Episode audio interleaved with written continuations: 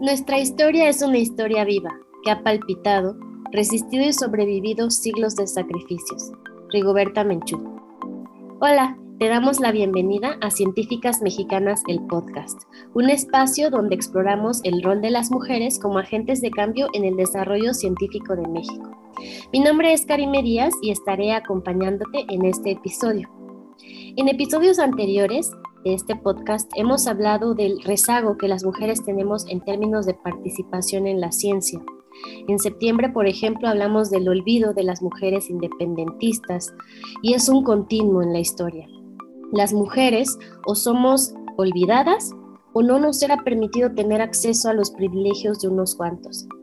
Pero existen otras minorías, donde las desigualdades son abismales en un artículo del financiero de Glenda Castillo leí que apenas el 0.1% de la población en el país tiene un nivel posgrado y que las indígenas son apenas el 0.006%.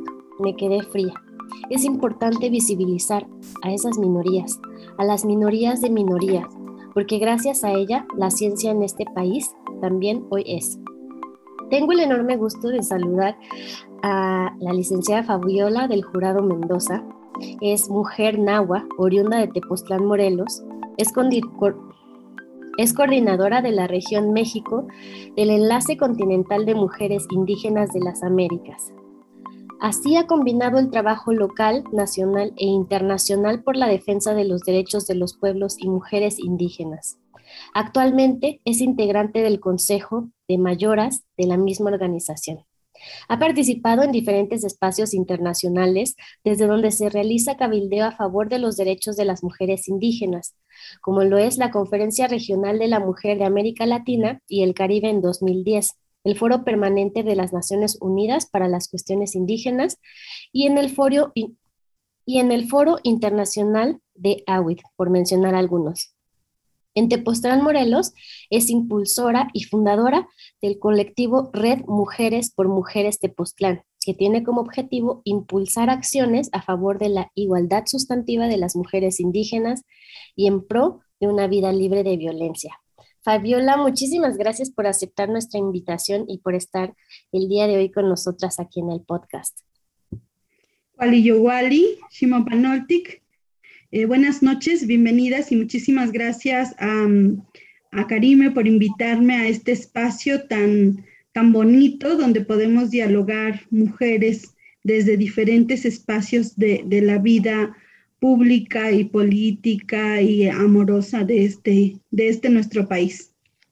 No, el, el, agradecimiento de verdad es también por parte de nosotras que nos des un poquito de tu tiempo para, para conversar y para empezar esta entrevista nos gustaría que nos platicaras un poco más de tu trayectoria académica, que además es fascinante.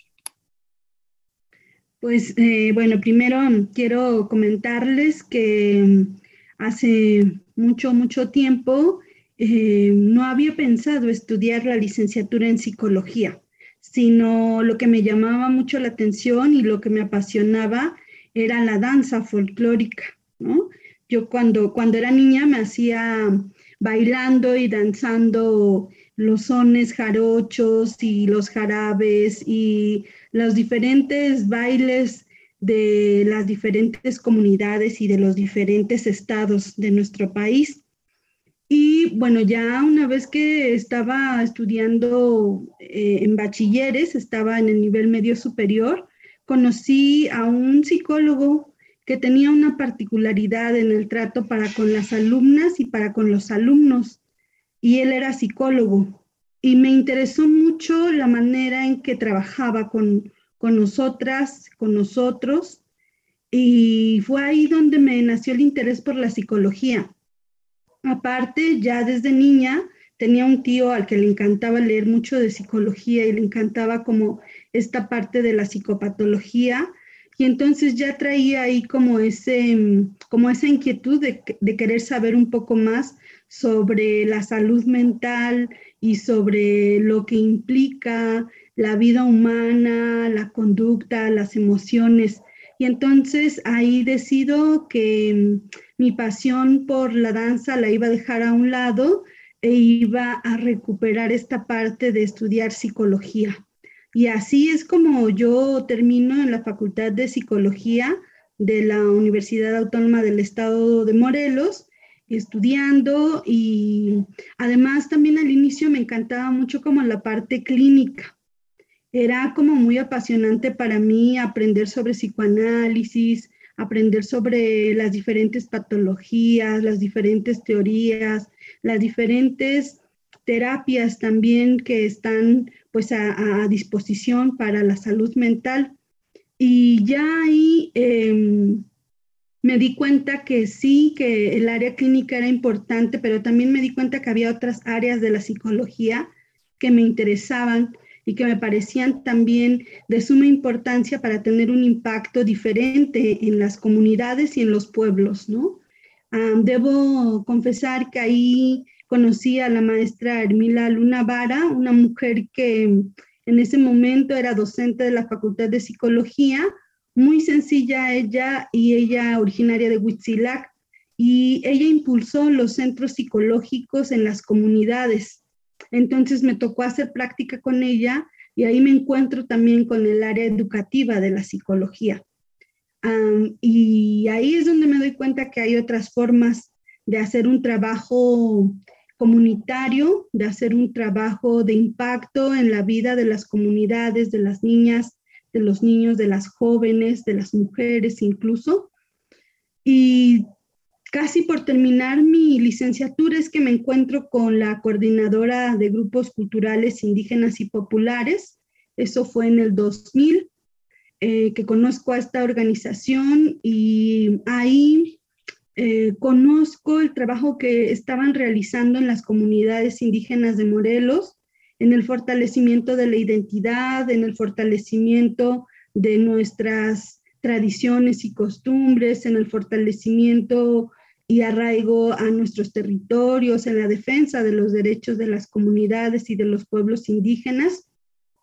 Y ahí, eh, pues me, encuentro, ahí me doy cuenta que esta manera en que yo vivía, muy particular, de ir eh, a la loma por la tierra, de ir por el agua, de curarme con las plantas, de participar en la vida comunitaria, de sumar con las personas adultas y jóvenes en la defensa del territorio en Tepoztlán, pues tenía una categoría y, esta categoría tenía que ver con la identidad, ¿no? Con el ser indígena.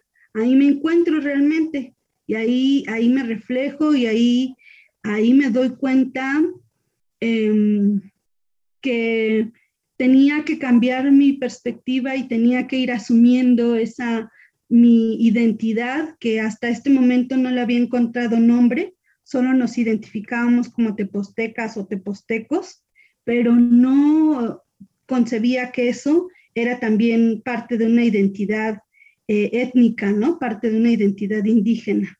Y entonces ahí voy cruzando ya las dos cosas, por una parte el trabajo en psicología y por otra parte en psicología, pero además en psicología para la comunidad, ¿no? Para regresar lo que ya estábamos aprendiendo y generar eh, procesos comunitarios donde la gente pudiera acudir y tener atención y trabajar con, con las niñas y con los niños principalmente, ¿no? Y por otro lado, esta parte de empezar a mm, reafirmar mi identidad, a conocer más en torno a los derechos de las comunidades y los pueblos indígenas, y en específico de las mujeres indígenas. Y en esas estaba cuando termino mi licenciatura y me invitan a trabajar a la Facultad de Psicología. La maestra Hermila justo estaba empezando un posgrado en España y me invita a, a, sumarme al equipo de trabajo. En ese momento, sobre todo, como una parte no, no remunerada, sino como en esta parte de, bueno, está a disposición el espacio, quieres aprender, podemos ir viendo en un futuro la posibilidad de que vayas integrándote. Y acepto porque me pareció un espacio de, una, donde tenía la oportunidad para formarme, para, para aprender y que también me parecía una plataforma eh, pues importante desde donde relacionarme y conocer más sobre eh, el ámbito de la psicología. Y eh, ella estaba yéndose a España a estudiar y nos invita, aparte del equipo, también a irnos a estudiar a España. Y, y fíjate que de las tres personas a las que invita, la única que tenía como menos posibilidades económicas, pues era yo. Y finalmente fui la única en irme con ella a empezar estudios de posgrado a España, ¿no? Y entonces estando allá, conozco a una doctora que se llama Amparo Moreno, que hace estudios sobre adolescencia, sobre todo, y eh, con ella tomé un curso sobre maternidad y género. Y todo ese trabajo que estuve revisando en, el tiempo que estuve en España, a mi regreso eh, planteo en la organización un trabajo con mujeres, ¿no? Porque yo veía que habíamos varias mujeres en la organización, estaban las niñas, las jóvenes, pero no había como el enfoque de género y entonces es ahí cuando empezamos a construir nuestra propia área en la CGCIP de mujeres, ¿no? y empezamos a crear lo que ahora es Mujeres Indígenas Líderes Comunitarias, dando talleres eh, sobre autoestima, sobre derechos de la mujer, eh, temas de, violencias, em, sobre relaciones humanas en las comunidades dirigidas a mujeres, ¿no? Para, para visibilizar la importancia del papel de las mujeres para fortalecer las capacidades que ya las mujeres de por sí tenemos en las comunidades y sobre todo para, para poder tener incidencia también ya como en la participación política y en la vida comunitaria también, ¿no? Entonces así voy entretejiendo esta parte académica y esta parte ya más de mi activismo.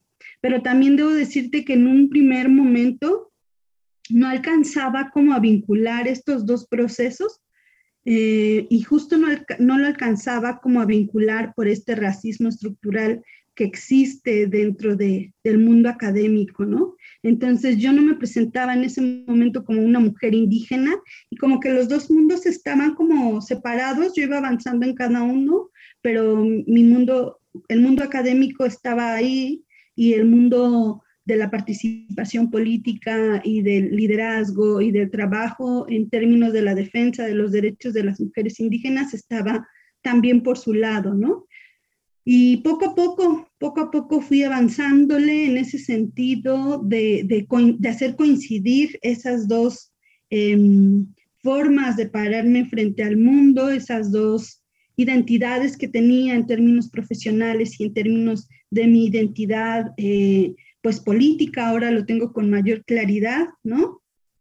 Y finalmente ahora sí ya, pues asumo mi identidad indígena y me, presento siempre asumiendo mi identidad nahua eh, y también dentro de las clases trato de traer estos saberes que en las comunidades hay para la salud mental, ¿no? Desde otras cosmovisiones, desde otras perspectivas, ¿no?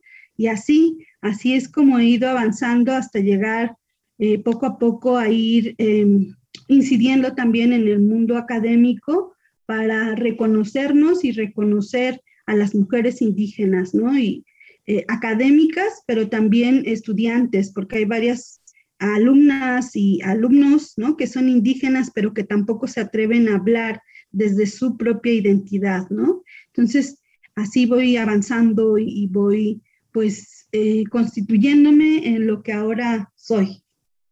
Qué bonito es reconocerse, Fabi. Creo que mm, e, este proceso de, reconocimiento que nos narras, ¿no? De cómo, y esta, esta palabra que utilizas, ¿no?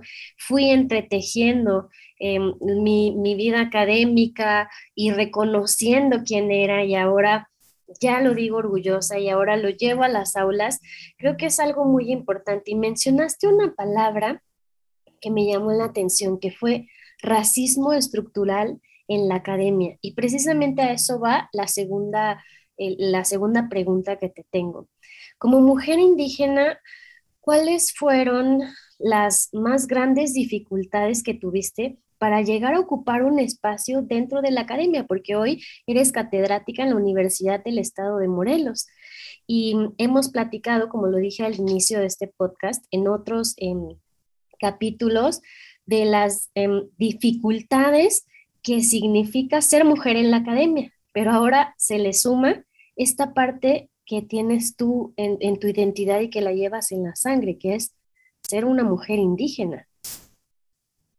Claro, sí, fíjate que em, efectivamente tú lo, decías al inicio del podcast, mm, hay una hay un sesgo muy grande, ¿no? Hay un racismo ahí muy presente en nuestra sociedad en torno a la participación de las mujeres indígenas en, todos los ámbitos de la vida, ¿no? No solamente en el ámbito económico, no solamente en el ámbito político, sino también en el, ámbito educativo, ¿no?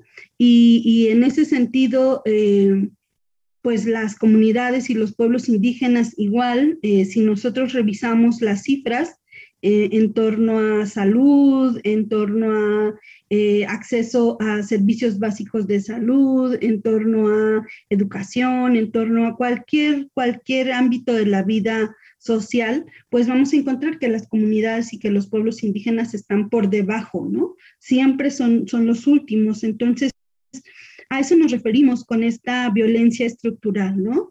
Este país se ha constituido de una manera que dejó de, que dejó de lado, que dejó, que dejó fuera a las comunidades y pueblos indígenas y en ese sentido todavía mucho más a las mujeres, ¿no?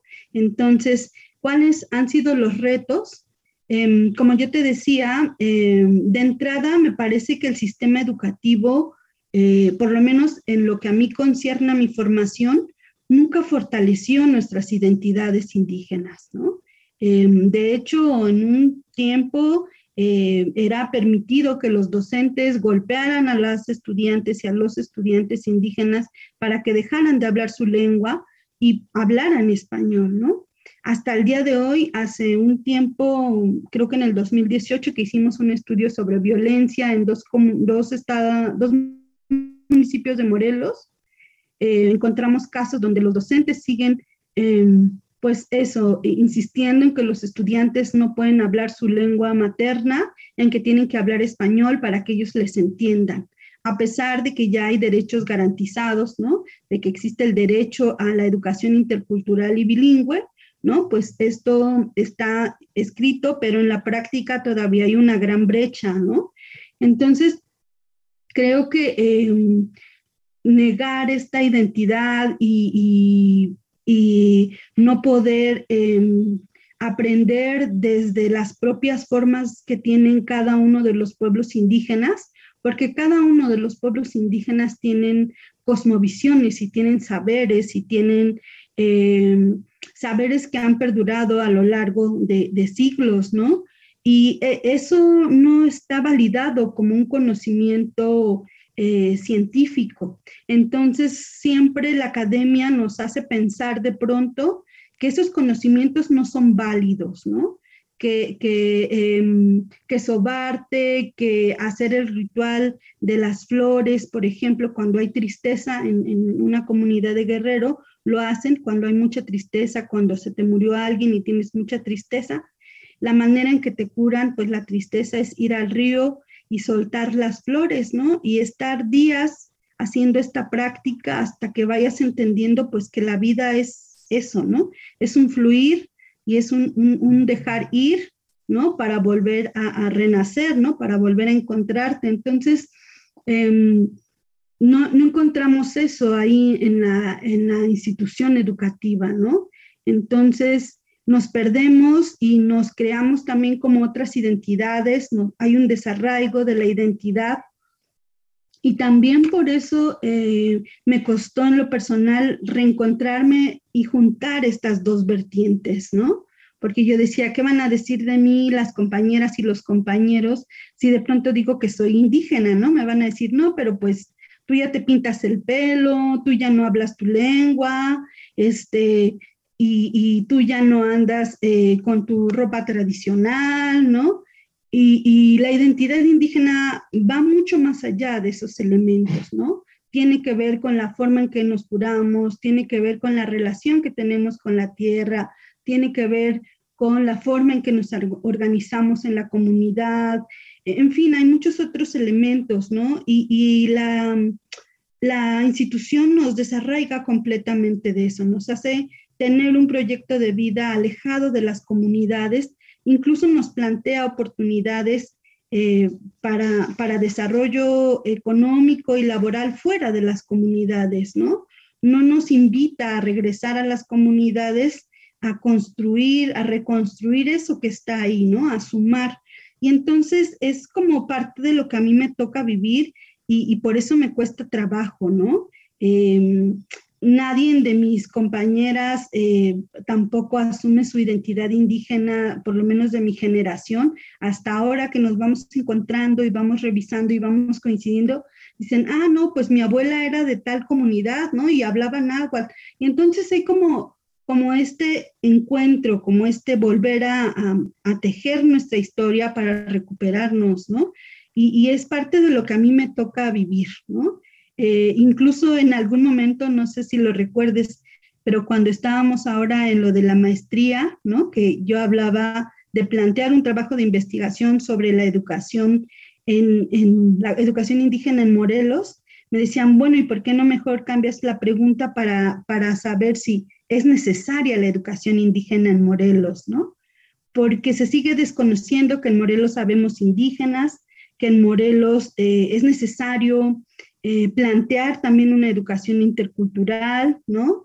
Eh, y, por eso es que hay pocas también compañeras académicas que se asumen como mujeres indígenas y que en ese sentido también inciden desde sus espacios, desde sus aulas, trayendo también estos saberes, que además los estudiantes lo tienen y conviven cotidianamente con ellos, ¿no?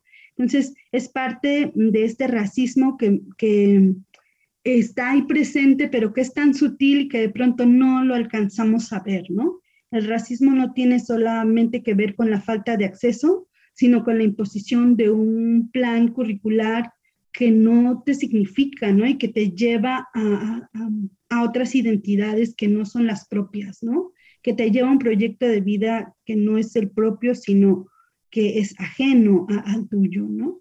Entonces, es parte de lo que me ha tocado y, por eso mi, el trabajo, ¿no? Constante de reconstruirme y de rehacerme. Me, me acuerdo mucho de Alejandro Chao, eh, un docente de la Facultad de Psicología muy querido por todos y, también por mí, y él siempre hablaba, por ejemplo, de la ley del guarache, ¿no?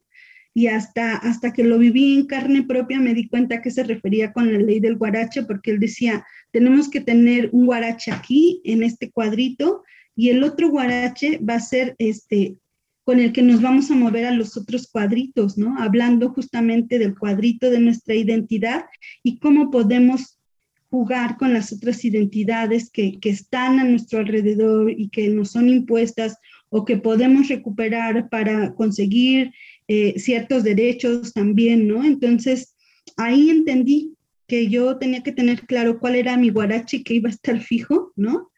Eh, y en ese sentido, qué es mi identidad, y desde ahí moverme a esos otros espacios donde, donde trabajo, donde me relaciono con otras personas con otras identidades, ¿no? Y no me pierdo en ese otro mundo porque siempre tengo un guarache fijo ahí desde donde yo soy, ¿no? Entonces, em, son como de las cosas pues que me, que me han tocado y que he encontrado también para reafirmarme y para, para reconstruirme y para hoy poder hablar, ¿no? Igual desde el espacio que estuve eh, en la unidad para la inclusión educativa, yo era muy insistente en que teníamos que hablar de comunidades y pueblos indígenas y de derechos, ¿no? Y que también hablar de inclusión no solamente es hablar de la diversidad sexual y hablar de las personas con discapacidad, sino también de la diversidad étnica que, se conjuga en nuestra universidad, eh, en, nuestra, en la UAM, pues, ¿no? Entonces, por eso insistía como en esta parte, pero de pronto no se logra entender todavía del todo eh, como a qué nos referimos, ¿no? En algunos estados hay mucho más avance porque la población indígena es mucho más visible, ¿no? Eh, pero en Morelos en específico la situación es muy interesante y mucho más compleja, ¿no? Entonces, bueno, eso. Yo creo que ahí también tiene que ver la imagen que hemos hecho falsamente de lo que son las personas indígenas, porque Morelos es un estado pequeño. Morelos es un estado donde no hay comunidades que están aisladas.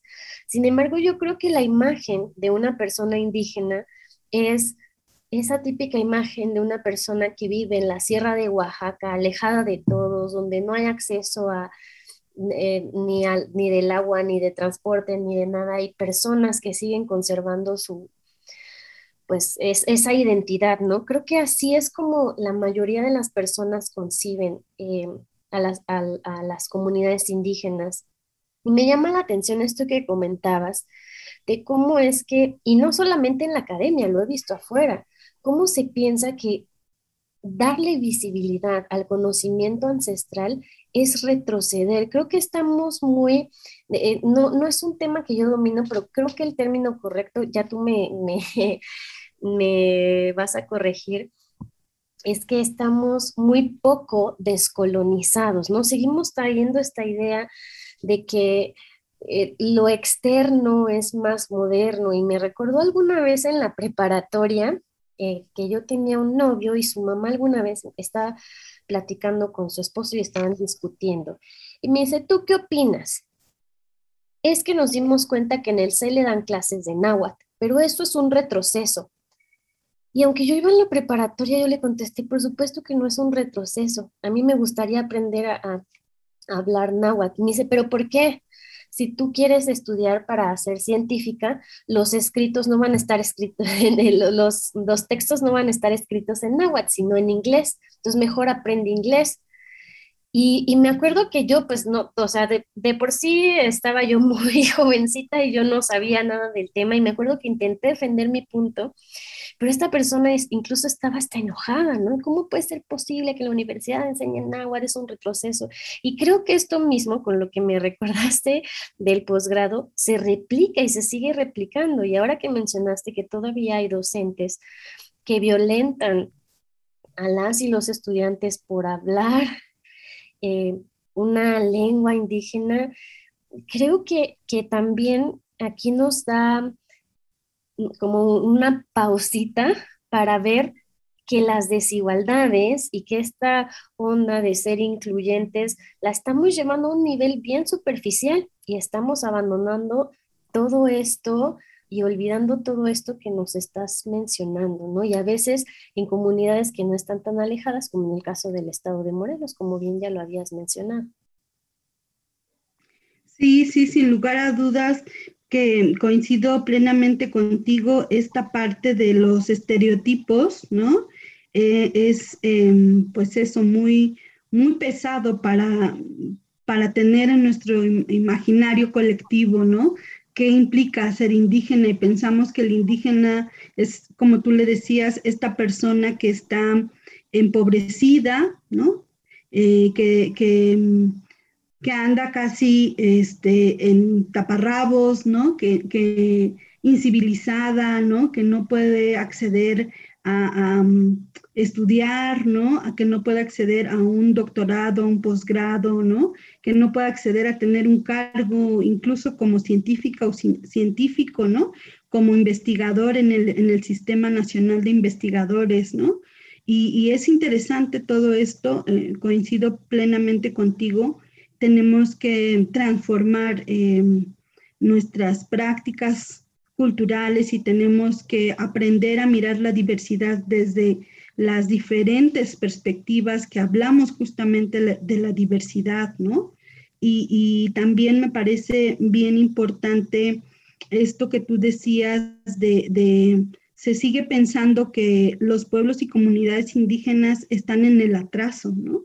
Y no es así, ¿no? Yo creo que justo hay muchísimo trabajo desde la antropología, desde la arqueología, desde las ciencias sociales, ¿no? Incluso desde la misma biología, ¿no? En torno a los saberes que las comunidades y los pueblos indígenas tienen en torno a las plantas medicinales, ¿no? En cuanto a eh, los animales, en cuanto a la protección de los sistemas eh, Em, ecológicos, ¿no? eh, y son los primeros que han resguardado como todo el patrimonio biocultural que tenemos, ¿no? Entonces, creo que hay grandes saberes eh, y que la ciencia, em, eso se enriquecería bastante, mucho más de lo que ya se ha enriquecido, ¿no? Al poder tener estos diálogos interculturales em, de los saberes, ¿no? Y, efectivamente, como tú lo dices, em, eh, tiene que ver con esta cuestión de colonialismo, del pensamiento que existe, y tenemos que trabajar justamente hacia la descolonización del pensamiento, ¿no? A mirar que, también esos saberes son, son ciencia, ¿no? Eh, que tienen una comprobación milenaria, ¿no? Y que están ahí, ¿no? Que están al alcance de todas las comunidades y de todas las personas. Y creo que podemos, insisto, enriquecer la perspectiva de los saberes. Eh, hoy, hoy por ejemplo, se habla incluso ya de una neuropsicología intercultural, ¿no? Hace poco tiempo, justo cuando ingresé a la unidad de inclusión, venía un doctor, Ted Judd se llama, eh, estadounidense, neurólogo, y tenía un compañero, un pupilo que era eh, mixteco de Oaxaca, y estaba él estudiando su posgrado allá en Estados Unidos con él, terminando más bien ya, y empezaron a trabajar con gente nativa que tenían daños neurológicos, ¿no? Y empezaron a darse cuenta de la importancia de recuperar las formas también de sanación que tenían para el bienestar eh, neurológico y emocional y psicológico de las personas, ¿no? Que claro, también tienen otra historia y tienen otras cuestiones, ¿no? las comunidades y los pueblos indígenas de Estados Unidos, ¿no? Entonces fue, para mí ha sido como muy interesante ir dándome cuenta que estos saberes que están en las comunidades, también las, las mujeres y los hombres, los jóvenes, eh, las chicas, los chicos están trayendo a las universidades para poner en debate con, con, con el conocimiento occidental también, ¿no? Y que están creándose cosas bien interesantes, ¿no? Eh, y se están pues buscando de alguna manera como poner en otro lugar esos conocimientos y saberes también desde las comunidades, ¿no? Entonces me parece muy, muy importante lo que tú comentas en torno a eh, esta cuestión de, de, descolonizar nuestro pensamiento, ¿no? Descolonizar la academia, justo para, para poder entrarle a, hablar de esto que es la violencia epistémica también, ¿no? Entonces ahí hay mucho trabajo que hacer y también por eso me parece importante la invitación que tú me hiciste para conversar el día de hoy, ¿no? Porque de, pronto eh, hay que escuchar voces diferentes, ¿no? Eso, eso genera mucho mayor riqueza y mucha mayor eh, diversidad de, de ideas, ¿no? Claro que sí, y, lo que también queremos, o sea, como objetivo del podcast es dar esa visibilidad a la pluralidad que tú estás mencionando y que además no es algo que, sea tan nuevo, o sea, yo creo que esta cuestión de eh, la diversidad, de reconocer a las comunidades indígenas, etcétera, ya forma parte de las políticas públicas de muchos países, incluso es eh, parte del objetivo 10 de, los Objetivos para el Desarrollo Sostenible que tiene la ONU, que es reducir las desigualdades entre países y dentro de ellos. Y en ese sentido, quería que me platicaras un, un poquito sobre la agenda de política pública, ¿no? Porque además tú eres una promotora de los derechos humanos, de mujeres indígenas y que y sé que estás mucho en el tema de eh, la participación comunitaria, la participación para establecer políticas públicas, porque creo que para muchas personas es complicado comprender que no todas las personas tenemos los mismos derechos humanos. Entonces, me gustaría que abordáramos un poquito ese tema. Sí, claro que sí. Eh, como te decía, me parecía importante como ir justo encontrando em, en la psicología herramientas que no había significado en mi paso por la universidad como estudiante, ¿no? Pero que al asumir justo mi identidad política y, pisar otros espacios y conocer otras experiencias, eh, fue haciendo que significara como otras áreas de la psicología, ¿no? Ahora, por ejemplo, me encuentro más desde el área de la psicología social también, ¿no? Y antes como de significar las teorías y demás que revisaba en ese momento, ahora que estoy en el movimiento social, bueno, en los movimientos sociales, ¿no? Eh, resignifico todo eso, ¿no? Entonces, em, resignifiqué eh, toda esta parte de los derechos, ¿no? Toda esta parte de la historia. Em, fui apropiándome eh, de, mis derechos, pero también de los derechos colectivos de, los, de las comunidades y de los pueblos indígenas y de las mujeres en específico, ¿no? Entonces, el movimiento en el que nosotras participamos como mujeres indígenas siempre ha sido un movimiento político eh, para poder incidir en, en política pública, ¿no? Nos parece que la atención médica, desde la atención para un parto hasta la atención para una cuestión de salud sexual y reproductiva o de otro tipo de enfermedad, incluso de salud mental, ¿no? Tiene que pasar por esta perspectiva intercultural, porque cada una tenemos una historia y un, entramado eh, personal y colectivo que nos hacen ser y vivirnos en ese sentido, en esta diversidad, ¿no? Entonces requerimos de eh, especificidades para nuestra atención, ¿no? Eh, las mujeres indígenas, por ejemplo, utilizan mucho el parto vertical, ¿no? En, este sentido en que facilita mucho, por ejemplo, el nacimiento del bebé, ¿no? Y de pronto en los hospitales encontramos que las mujeres indígenas son obligadas a parir eh, de manera horizontal, acostadas en una cama, ¿no? Lo que les complica mucho más, este, no pueden estar acompañadas de su familia, de su, de su esposo, de su mamá, ¿no? Este, en fin, ciertas condiciones que de pronto para las mujeres de las comunidades es mucho más complicado, ¿no? Entonces, por eso nos parece importante siempre insistir en que es necesario pensar siempre como a qué población está dirigida la política, y, buscar que esa política tenga esa adecuación.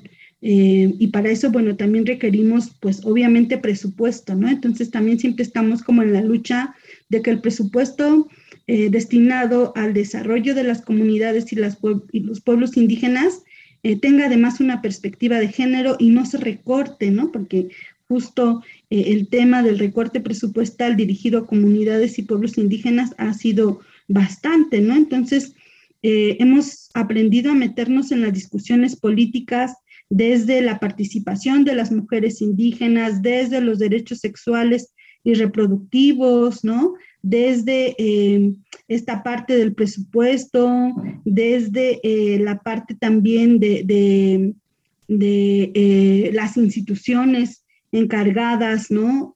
por velar por los derechos de las comunidades y los pueblos indígenas, y además también en, planos no solamente desde lo local, sino desde lo internacional, ¿no? Buscamos siempre como estar en esos espacios donde se están aprobando eh, acuerdos de política pública global, ¿no? Entonces, eh, hemos participado en varios eventos también en Naciones Unidas em, y en otros espacios también de, la Unión Europea para ir colocando que las comunidades y los pueblos indígenas requerimos eh, una atención específica, ¿no? Y, ha sido de mucho aprendizaje. Mm, yo no soy abogada, sin embargo, eh, de pronto nos toca también ahí como asesorar, nos toca también eh, acompañar a las compañeras indígenas de aquí de Morelos, pero también de otros estados en la lucha por su territorio, por su vida, por sus compañeros, ¿no? Por lograr que haya una universidad este, allá en Baja California intercultural, ¿no? Donde las mujeres y hombres eh, migrantes y originarios puedan tener una atención educativa pertinente, ¿no? Que realmente fortalezca su identidad, que, que, promueva el fortalecimiento de sus saberes, ¿no? Entonces, nos hemos metido en esta parte de crear una agenda política de incidencia, ¿no? Desde diferentes o con, con diferentes ejes temáticos, ¿no? Eh, y obviamente uno de los principales que tiene que ver con la vida libre de violencia, ¿no? Porque también reconocemos que hay prácticas culturales que nos dañan y que en ese sentido tenemos que erradicar también, ¿no? Entonces también somos muy críticas al interior mismo, pero también al exterior, ¿no? De las comunidades y fuera de las comunidades. Entonces hacemos como este doble trabajo también, ¿no? Y en todos los sentidos. Y ya en la última parte nos hemos metido también a sistematizar la experiencia política de nuestra organización nacional, de la Coordinadora Nacional de Mujeres Indígenas, y hemos trabajado de manera colaborativa con académicas de la UNAM, de, la Universidad de Guadalajara también, y nosotras, mujeres indígenas, eh, eh, pues sistematizando esta experiencia y escribiéndola, ¿no? Y ha sido bien interesante. También estamos haciendo otro trabajo eh, académico con una compañera que está haciendo su posgrado, de, su doctorado en una universidad de, de Canadá y también hemos, le hemos dicho, sí nos parece importante que hagas tu, tu, trabajo de investigación con nuestra organización, pero vamos a hacerla utilizando una metodología diferente, ¿no? Entonces estamos también como, como participando de una manera mucho más activas, no solo siendo las sujetas de investigación, sino siendo partícipes en los procesos de investigación también, ¿no? Y eso pues nos, nos hace que nos movamos del lugar que se nos ha asignado como objetos de estudio también, ¿no? A ser, a sujetas epistémicas también, ¿no? Entonces es bien interesante esta última parte del trabajo que hemos venido haciendo, ¿no? De reflexionar, porque en otros países hay mucho más avance en este sentido. Guatemala, por ejemplo, tiene muchas mujeres indígenas que son académicas y que están trabajando muy duramente por la descolonización, de la academia y que están trabajando contra la violencia epistémica, ¿no?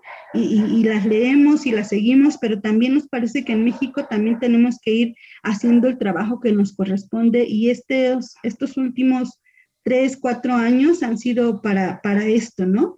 Entonces, creo que incidimos en diferentes campos, ¿no? Y que nuestra agenda es muy amplia y estamos como la jonjolí de todos los moles en todos lados porque sabemos que igual, ¿no? Si no lo hacemos nosotras, este, pues nadie más lo va a hacer, ¿no?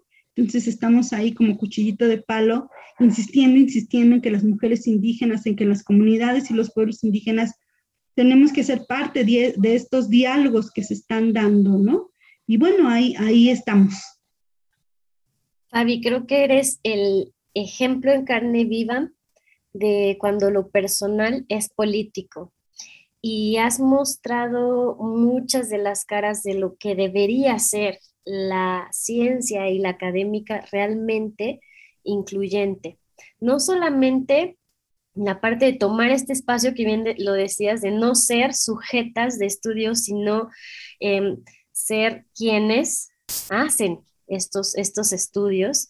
Este, y, y además Em, esta parte de hacer divulgación, de que lo que se está generando en la academia llegue a las comunidades, pero además también que tenga, o sea, que haya cierta mm, em, permeabilidad en las políticas públicas. Y creo que es un círculo virtuoso. Y creo además también que mucho de esto em, surge desde la comunidad de mujeres porque al traer esta parte, ¿no? Que, varias de las que están escuchando este podcast, varias de las mujeres que están en el grupo de científicas mexicanas, traemos esta parte de defender los derechos humanos de las mujeres, ¿no?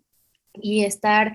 Em, señalando este tipo de cosas en la academia y fuera de ella. Creo que esto, eh, sí, en, en, un mundo ideal, Así deberíamos formar a los futuros académicas y académicos y científicas y científicos como con una formación redonda. O sea, no solamente vas a estar en un laboratorio este, haciendo análisis, no sé, de alguna cosa, sino que también tienes un compromiso con tu comunidad, ¿no? Porque si bien no todos... Em, como tú decías, la, ley del guarache, a lo mejor no todas o todos eh, usamos guaraches, pero sí tenemos una identidad de un lugar de donde somos, ¿no? Y que esa, esa identidad forma parte de un mosaico de una palabra bien bonita que utilizaste, que es la bioculturalidad, y que además, pues se las, se las debemos a ellos y que tenemos que trabajar de la mano con cuestiones políticas, de agendas, de un montón de cosas para garantizar, o sea, al final el compromiso es garantizar los derechos humanos, mejorar la calidad de vida de todas las personas que convivimos en este espacio, ¿no? Entonces, me gusta mucho platicar contigo porque creo que eres una persona muy, ¿cómo lo puedo decir? Como muy, em, muy completa, quizá no es la palabra más adecuada, pero has ocupado diferentes espacios y te has apropiado de ellos y creo que es lo que a veces hace mucha falta, ¿no? Que reconozcamos esa voz que nos da identidad y que la utilicemos. Sí, pues me parece muy importante, como tú lo dices, a lo mejor no, no todas y todos eh, nos reconocemos desde esta identidad eh, indígena, ¿no? esta identidad étnica, pero todas y cada una de las personas que nos escuchan y que son parte de este podcast, ¿no?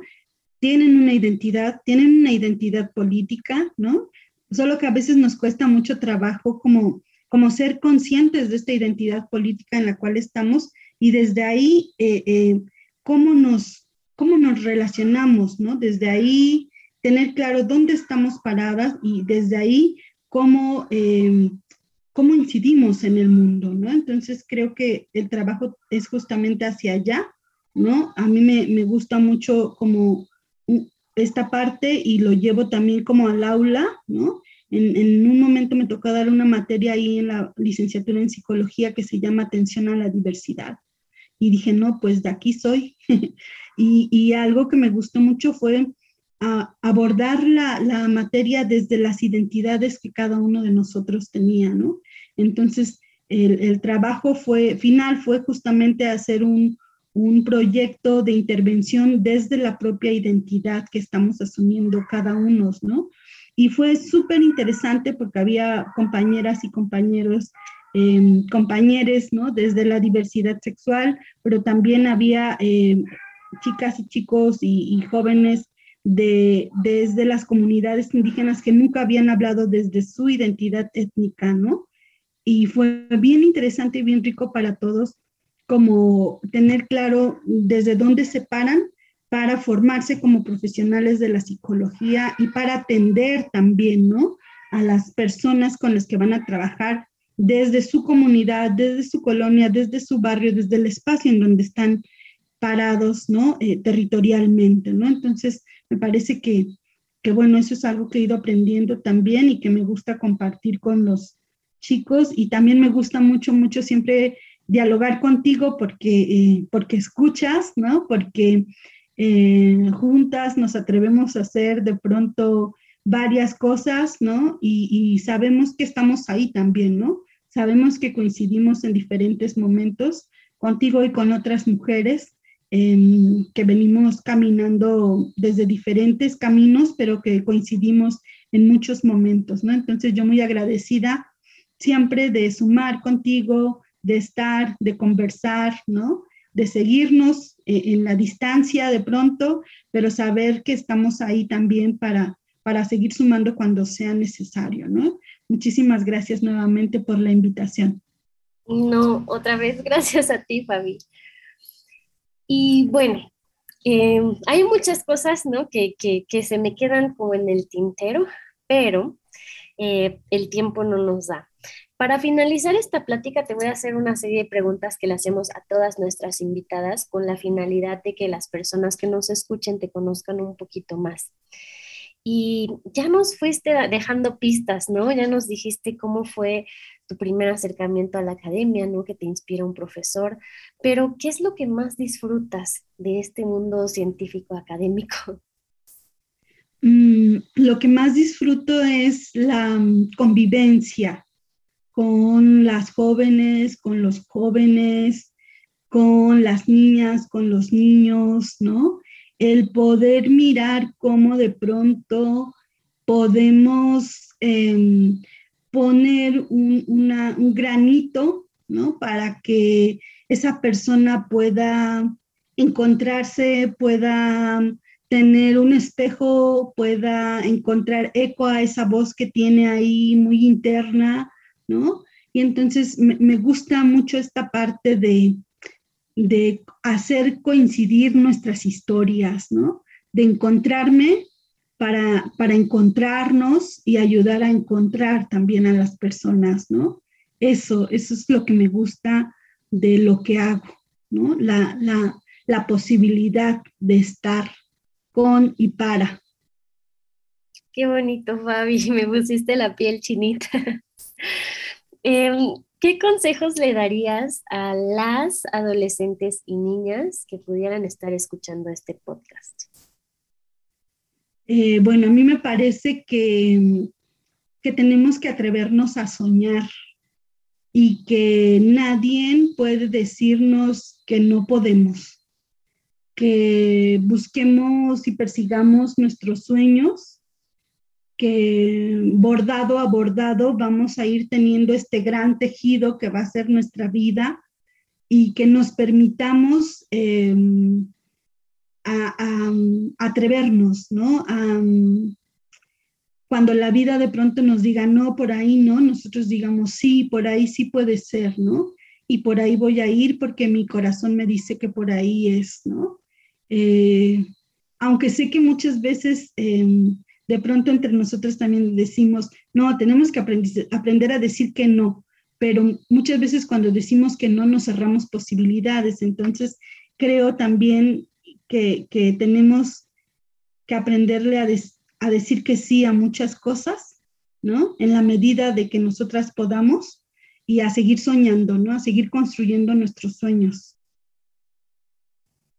¿Había algún libro, serie, podcast, película que nos recomiendes para inspirarnos y para conocer más sobre el rol de las mujeres en la ciencia y la sociedad? Eh, déjame recordar. Mm, bueno, me gustan mucho siempre todas las series y películas que tienen que ver con la vida de las mujeres, ¿no? Eh, recuerdo ahora y, me gusta mucho, eh, por ejemplo, leer, aunque de pronto puede sonar un poco romántico, pero me gusta por las historias de vida, ¿no? Ángeles Mastreta, me gusta este, el, libro de, no recuerdo cómo se llama, se me fue ahora el nombre. Mujeres de ojos grandes. Mujeres de ojos grandes, exactamente, ¿no? Me parece importante porque desmitifica en muchos momentos a las mujeres también, ¿no? Y también en la segunda parte que hace, ¿no? De, de lo, eh, no me acuerdo si es los esposos o los hombres o cómo se llama el siguiente texto que hace, que justo lo tengo por aquí cerca, ¿no? Y que, que me parece también, siempre encuentro en las historias, ¿no? Elementos de inspiración. Entonces yo creo que leer historias de mujeres eh, nos va a permitir encontrarnos y nos va a permitir encontrar herramientas para salir en determinado momento ante situaciones que consideremos imposibles o dolorosas o difíciles, ¿no? También me parece importante siempre platicar con las mujeres que podamos, ¿no? Me gusta mucho a mí escuchar a las personas cuando voy en el autobús, cuando voy en la combi, cuando estoy en las tortillas, cuando estoy en la, en la unidad académica, ¿no? Cuando estamos en reuniones de incidencia política, ¿no? Escuchar las historias de vida de las mujeres en específico me parece que es clave para nosotras, para todas y para las niñas también, ¿no? Creo que es necesario mirar referentes reales, ¿no? Eh, de carne y hueso y hay libros vivientes que hay que consultar también. Qué buenas las dos recomendaciones. Y yo también, Ángeles Mastreta, además, hablando esto de la identidad, ¿no? Primero somos mujeres y somos mexicanas. Y creo que a mí me pasó, seguramente por eso lo estás tú recomendando, Ángeles Mastreta te ves reflejada en muchas de las cosas que escribe en sus novelas, ¿no? Porque habla de un contexto pues de lo que sucede en la cotidianidad mexicana. Entonces, qué buena recomendación esa. Y la otra de escucharnos, eh, y eh, escucharnos y hablar, que es fundamental, ¿no? Y como lo mencionabas, yo también sé que tú estás ahí, así como yo estoy para ti, y de eso se trata también, ¿no? Mujeres em, científicas mexicanas es de hacer más grande este eh, bordado que tú hablabas, ¿no? Hacer más grande esta red de apoyo unas con otras, porque al final estamos en la misma lucha, ¿no? Entonces, sumar, escucharnos y estar es, fundamental. Muchísimas gracias, Fabi. Y finalmente, ¿hay alguna red social donde nuestro público pueda eh, contactarte? Sí, puede ser a través del Facebook. Em, con mi nombre, Fabiola del Jurado Mendoza, me encuentran. Y también puede ser a través de los Facebook de nuestras organizaciones. Lo encuentran como Mujeres Indígenas Líderes Comunitarias o también encuentran el de la Coordinadora Nacional de Mujeres Indígenas y también el específico en Tepos que es Red Mujeres por Mujeres Tepoztlán. Una vez más, Fabi, mil gracias por aceptar nuestra invitación, mil gracias por venir a conversar con nosotras. Em, y pues estaremos también contactándote para organizar más cosas en conjunto. Claro que sí, yo siempre gustosa de sumar y pues nuevamente muchísimas gracias, Tlazocamatic Miak. Y bueno, pues les recordamos que nos sigan en las redes sociales, en, Instagram y Twitter nos encuentran como arroba científicasmx, en Facebook estamos como científicas mexicanas.